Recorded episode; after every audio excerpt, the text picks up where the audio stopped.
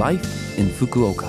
फुकुओकामा जीवनयापन यो फुकुओका सिटीबाट प्रायोजित कार्यक्रम हो नमस्ते ओहाई गुजाइमास म सरिता यो लाइफ इन फुकुओका कार्यक्रममा फुकुओकामा बस्दै आउनुभएका नेपालीहरूका लागि सुरक्षित भई आरामदायक जीवनयापनका लागि आवश्यक जानकारीहरू नेपालीमा दिने आइरहेकी छु हरेक हप्ताको बिहिबार यो कार्यक्रम बिहान आठ चौवन्नबाट म सरिताको साथ सुन्न सक्नुहुन्छ। छोटो समयको यो हाम्रो कार्यक्रम सुन्दै गर्नुहोला। फुकुओकामा जीवनयापन जापानमा धेरै बिराहरू छन्। तीमध्ये एक अगस्त एघारको यामानही अर्थात् माउन्टेन डे हो।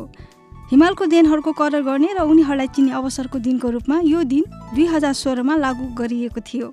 सार्वजनिक बिरा नभएको अगस्त महिनामा नयाँ सार्वजनिक बिरा यामानही थपिएपछि जुन मात्र सार्वजनिक बिरा नभएको महिना देखिन्छ। नेपालमा सार्वजनिक बिरा यदि शनिबार पर्यो भने त्यसको सत्ता अर्को दिनमा सार्दैन नि होइन।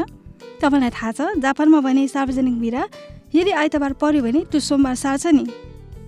अनि साँच्चै यो वर्ष टोकियो ओलम्पिक र प्यारा ओलम्पिक आयोजना हुने भएकोले यामानही दस अगस्तमा सारेको थियो। तर नयाँ कोरोना भाइरसको प्रभावका कारण ओलम्पिक दुई हजार बिस स्थगित गरियो। त्यसैले यामानही यो वर्ष किन अगस्त एघारमा पर्यो भनेर अचम्ममा नपर्नु है। फुकुओकामा जीवनयापन। आज पनि मैले फुकोका सहले जारी गरेका केही जानकारीमूलक सूचनाहरू लिएर आएकी छु। पहिलो सूचना रहेको छ विशेष तथा निश्चित अनुदान रकमको बारेमा। जापान सरकारबाट पाउने एक लाख एनको राहत रकमको लागि आवेदन बुझाउने अन्तिम म्याद अगस्त एकतिस तारिक हो। दुई हजार बिस अप्रेल सत्ताइससम्ममा जापानको आधारभूत बसोबास दर्ता पुस्तिकामा दर्ता भएकाहरूलाई फुकोका सहरले आवेदन फारम पठाएको छ। कृपया अन्तिम म्यादसम्ममा आवेदन बुझाउनुहोला। नबुझेको केही कुरा भएमा फोन मार्फत परामर्श लिन सक्नुहुन्छ। फोन नम्बर जेरो नौ दुई चार जेरो एक जेरो आठ दुई छ। फेरि एकपटक जेरो नौ दुई चार जेरो एक जेरो आठ दुई छ। सोमबारदेखि शुक्रबार बिहान नौ बजेदेखि बेलुका छ बजेसम्म अङ्ग्रेजी चाइनिज कोरियाली भियतनामी र नेपाली भाषामा परामर्श लिन सक्नुहुन्छ। यस अतिरिक्त लाइफ इन फुकोकाको विशेष एपिसोडमा पाँच मिनटमा बुझ्न सजिलो हुने गरी विशेष तथा निश्चित अनुदान रकम सम्बन्धी जानकारी दिने कार्यक्रम हाल लभ एफएममा प्रसारण भइरहेको छ। नेपाली भाषामा हरेक हप्ताको बिहिबार दिउँसो एक त्रिपन्नबाट सुन्न सक्नुहुन्छ।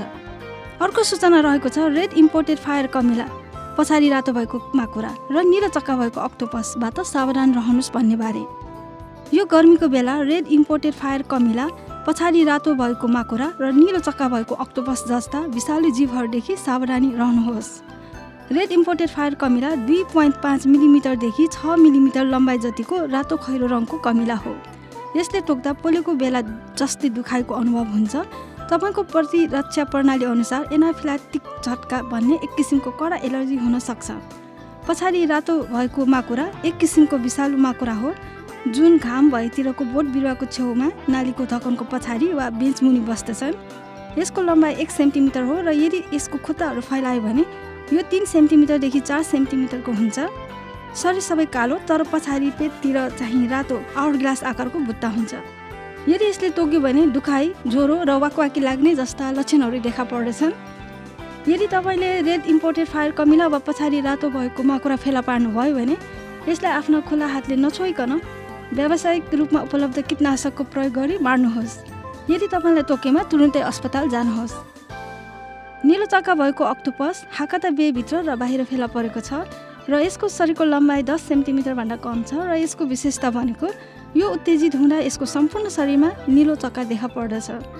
यो फुगु भन्ने माछा जतिकै घातक हुन्छ। यदि यसले तोक्यो भने सबैभन्दा डरलाग्दो अवस्था मिठो हुन सक्दछ। यदि यसले तपाईँलाई तोक्यो भने विषलाई आफ्नो मुखबाट नतान्नुहोस् र हातले थिचेर निचोडै तुरुन्तै अस्पताल जानुहोस्। यो फुकुका सहरबाट जारी सूचना थियो। यो हप्ताको लाइफ इन फुकोका कार्यक्रम तपाईँलाई कस्तो लाग्यो? लभ एफएमको होम पेजमा गएर लाइफ इन फुकोका नेपाली भनेर खोजी पोडकास्टबाट पनि यो कार्यक्रम तपाईँको मिल्ने समयमा सुन्न सक्नुहुन्छ। त्यस्तै ब्लगबाट पनि यो कार्यक्रमको बारेमा जानकारी पाउन सक्नुहुन्छ। जान जाने आज नाइन्टिन सेभेन्टी फोर एडीको जति माया लाए पनि गीत तपाईँहरू सबैको लागि राख्दै बिरा हुन चाहन्छु। तपाईँको दिन शुभ रहोस्। नमस्ते!